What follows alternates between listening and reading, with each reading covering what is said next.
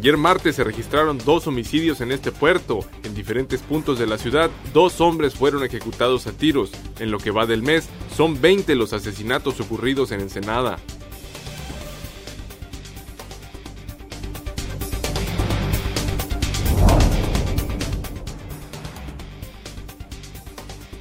100 días después de haber sido aprobado, por fin fue entregado por el Congreso del Estado para su publicación el decreto que amplía de 2 a 5 años la duración del próximo gobierno estatal.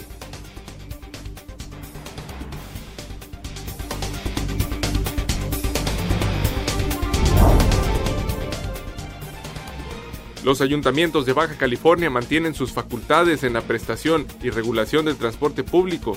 La reforma propuesta en el Congreso Estatal es solo para crear un organismo paraestatal que establezca políticas públicas de movilidad en el marco del respeto de los derechos humanos,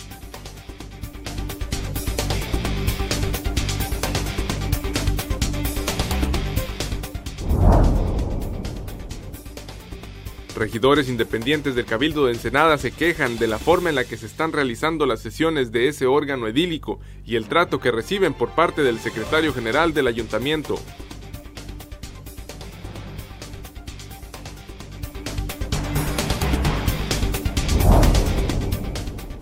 El senador ensenadense Gerardo Novelo Osuna promueve una iniciativa para regular, controlar y aprovechar la marihuana y sus derivados.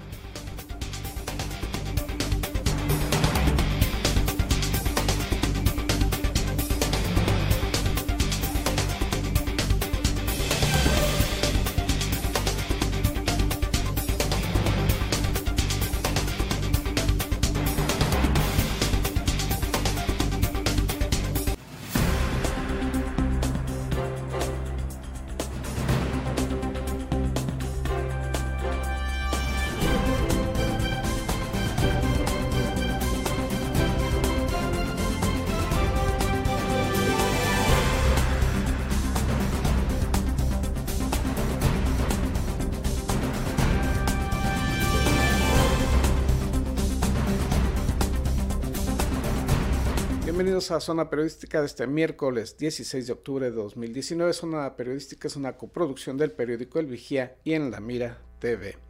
Ayer martes y luego de 100 días de haber sido aprobado, fue entregado finalmente para su publicación el decreto del Congreso del Estado que amplía de 2 a 5 años el periodo de la próxima administración estatal.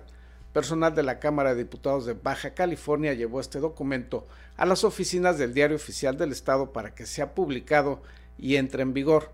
Dicha reforma, conocida popularmente como la Ley Bonilla, fue aprobada por los diputados de la anterior legislatura y había gran expectativa en cuanto a su publicación, pues una vez que entre en vigencia podrá ser impugnada ante la Suprema Corte de Justicia por quienes están en contra de esa ampliación del mandato del próximo gobernador, lo cual se espera, esta publicación se espera ocurrirá en el transcurso de esta semana e inmediatamente se presentarán los recursos correspondientes. Y en otras noticias también sobre el Congreso del Estado, existe gran confusión por una reciente reforma que se creyó de manera equivocada quitaría facultades a los ayuntamientos baja californianos.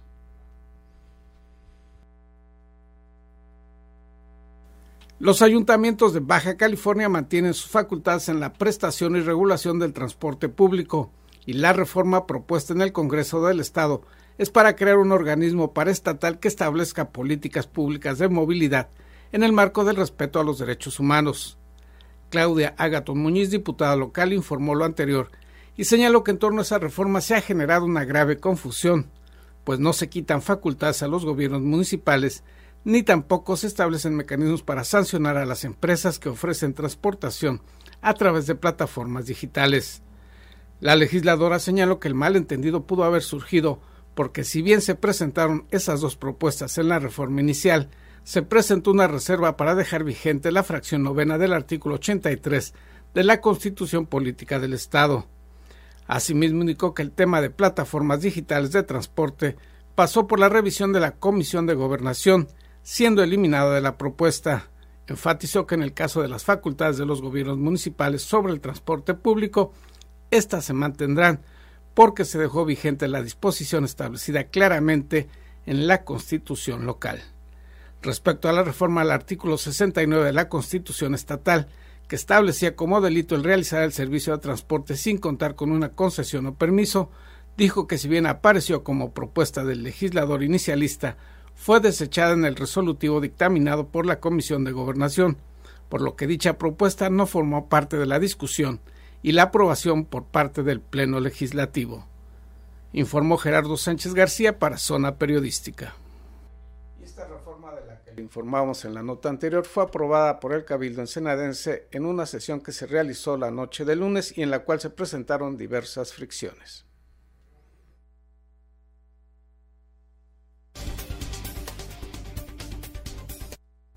En sesión extraordinaria celebrada la noche del pasado lunes, el Pleno del Cabildo avaló dos reformas a la Constitución Política del Estado de Baja California. La primera de ellas una modificación al artículo séptimo referente al disfrute de la movilidad segura en las vialidades como un derecho de todas las personas. La otra reforma, aprobada por mayoría de votos, modifica diversos artículos constitucionales para crear la Fiscalía General de Baja California.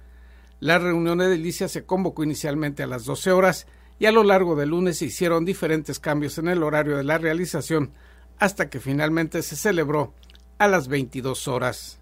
Pues mira, mi postura es que eh, nosotros eh, coincidimos eh, varios ediles en, tener una reunión con los transportistas, ¿no? Primeramente sentir, conocer el proyecto a profundidad, antes que nada, antes de someterlo a votación, conocer el proyecto a profundidad y no votarlo antes y desconocerlo después sino es decir, antes presentarnos bien el proyecto, que nos diesen la oportunidad de, discernirlo bien con nuestros asesores jurídicos, con los diferentes asesores especialistas en transporte, incluso con gente que ha trabajado en el INI. A lo largo del lunes, los regidores y alcaldes sostuvieron diferentes reuniones con representantes de los transportistas públicos, pues había el temor de que dicha reforma transfiriera las facultades de los gobiernos municipales para la regulación y vigilancia del transporte público al gobierno estatal.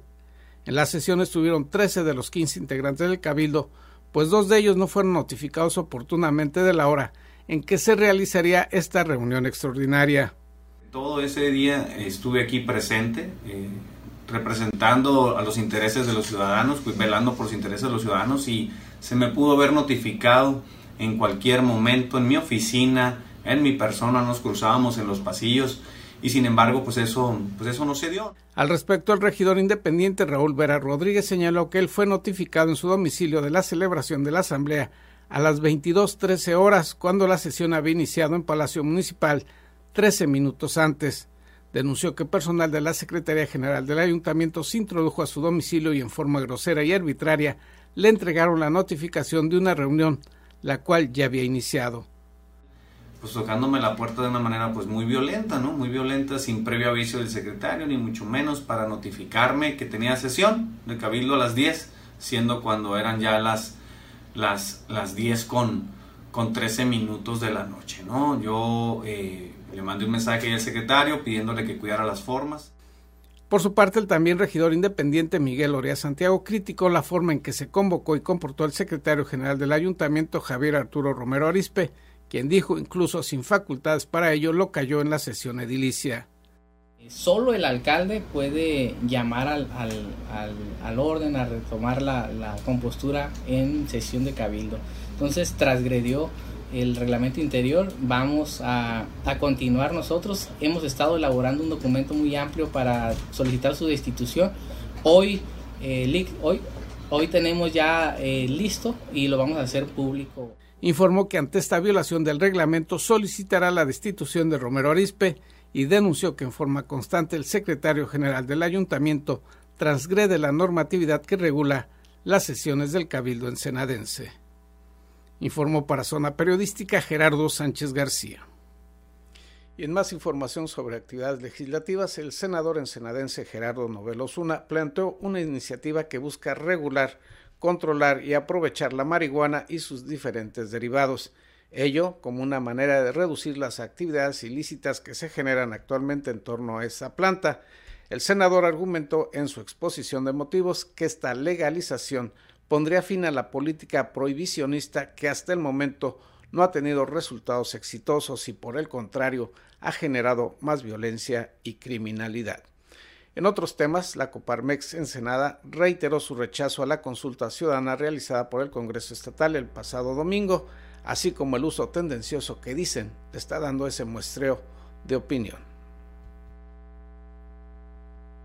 La supuesta consulta ciudadana realizada por el Congreso del Estado es un engaño más de quienes pretenden, fuera del marco de la ley, ampliar el periodo de la próxima administración estatal, afirmó Marco Navarro Stick, presidente de la Coparmex Ensenada no lleva vinculación alguna, este, es, un, es un ejercicio que el Congreso decidió llevar a cabo pues para ellos tomar una decisión de actuar o no actuar respecto al envío del acuerdo de modificación constitucional que se dio en julio pasado.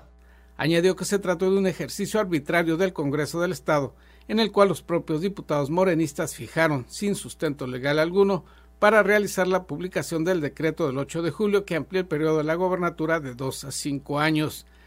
Se llevó a cabo esta consulta ciudadana que, bueno, sin ningún fundamento legal se llevó a cabo, pero además sin fundamento legal también se llevó sin, ninguna, sin ningún rigor técnico Navarro Stick se pronunció porque ahora realizada la famosa encuesta, el Congreso del Estado haga lo que debió hacer desde hace tres meses, publicar el decreto que amplía cinco años el mandato del siguiente gobernador, a fin de que legalmente se proceda a impugnar dicho decreto. Informó Gerardo Sánchez García para Zona Periodística. Vamos a a una pausa comercial. Al regreso le informaremos que van 20 asesinatos en el municipio de Ensenada en los primeros 15 días del mes de octubre.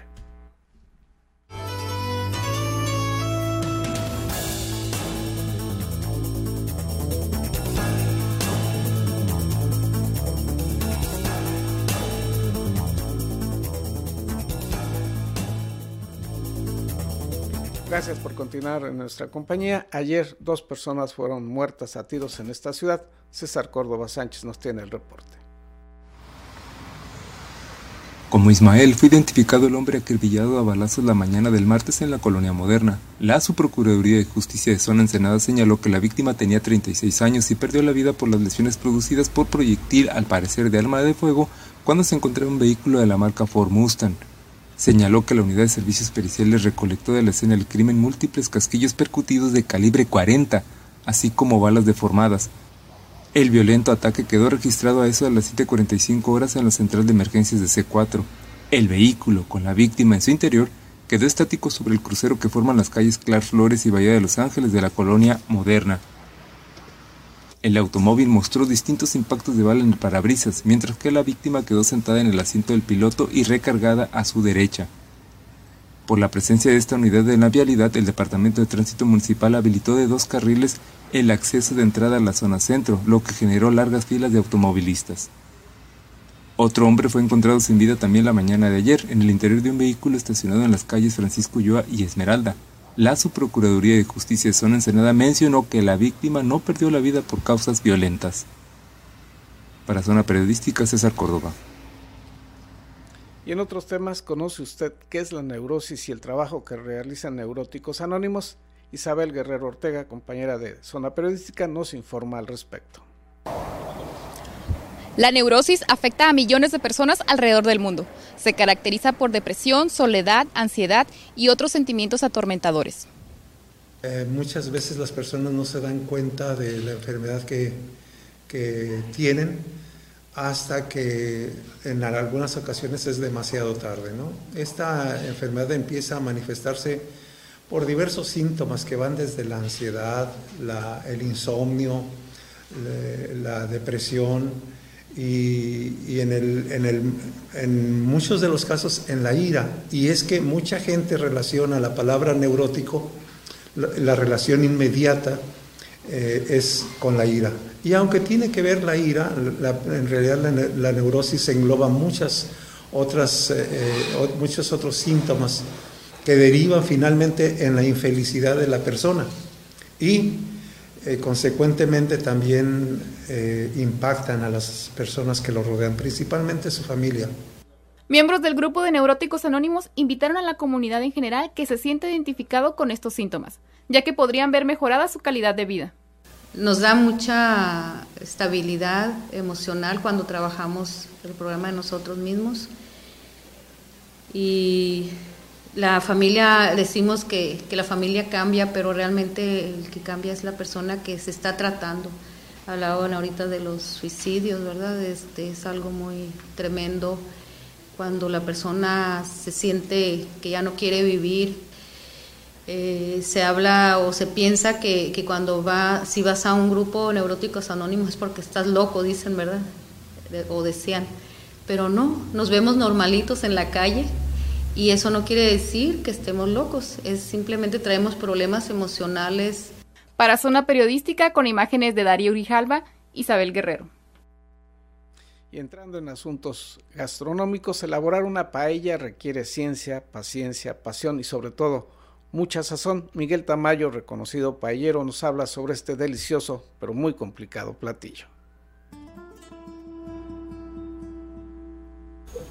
De origen humilde, la palabra paella proviene del valenciano y significa sartén.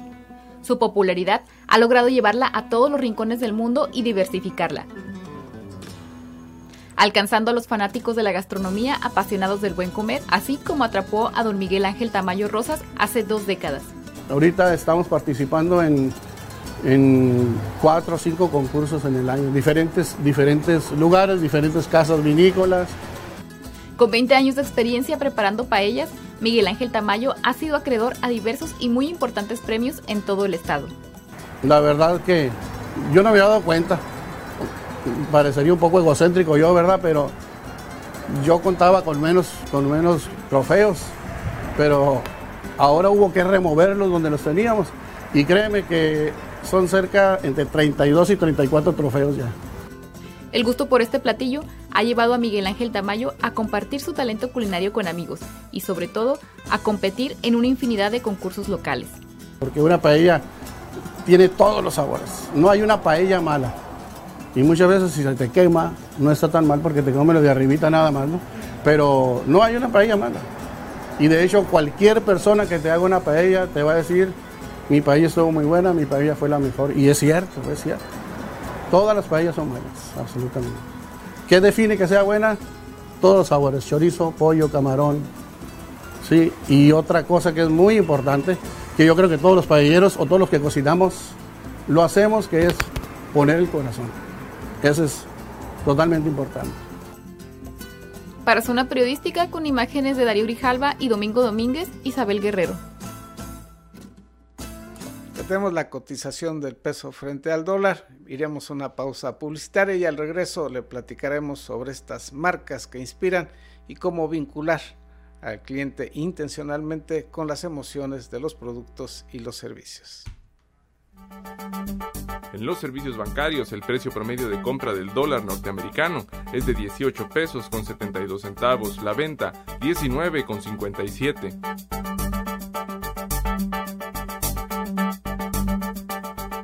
Para las casas de cambio, el precio medio de compra del billete verde se cotiza en los 18 pesos con 50 centavos, la venta 18 con 75.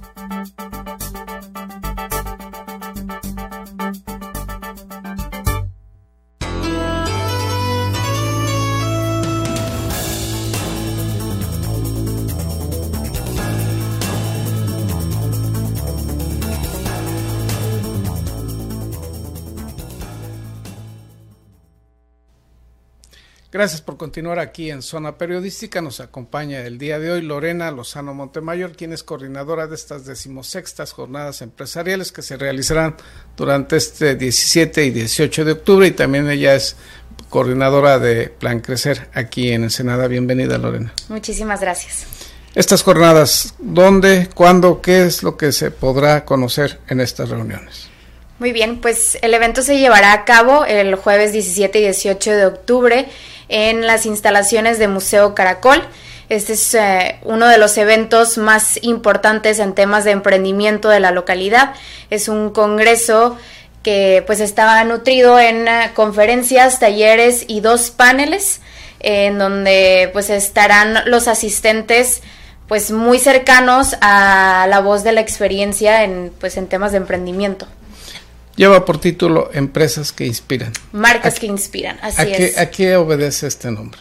Pues bueno, em, haciendo como un análisis al momento de estar seleccionando el nombre, nos damos cuenta que ahorita estamos viviendo una tendencia en donde ya no es para una empresa suficiente nada más competir por tener el mejor producto o competir por tener los precios como más atractivos para el mercado.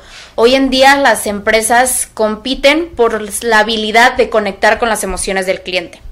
Entonces es por eso que hemos ah, eh, nombrado este, esta jornada empresarial como marcas que inspiran, porque creemos que, ah, que hoy en día una marca debe de trascender, debe dejar como esa huella en el cliente, no nada más ofrecerle un buen producto, obviamente eso va ya de cajón, sino que realmente poder conectar con las emociones del cliente, poder solucionar alguna necesidad. Que se establezca un vínculo más allá del producto o del servicio. Así es, el producto ya tiene que ser eso por default, el tener un buen producto, el tener algún precio competitivo, pero hoy en día eh, está creciendo mucho esa habilidad de conectar con, con, la, con el cliente, con el consumidor.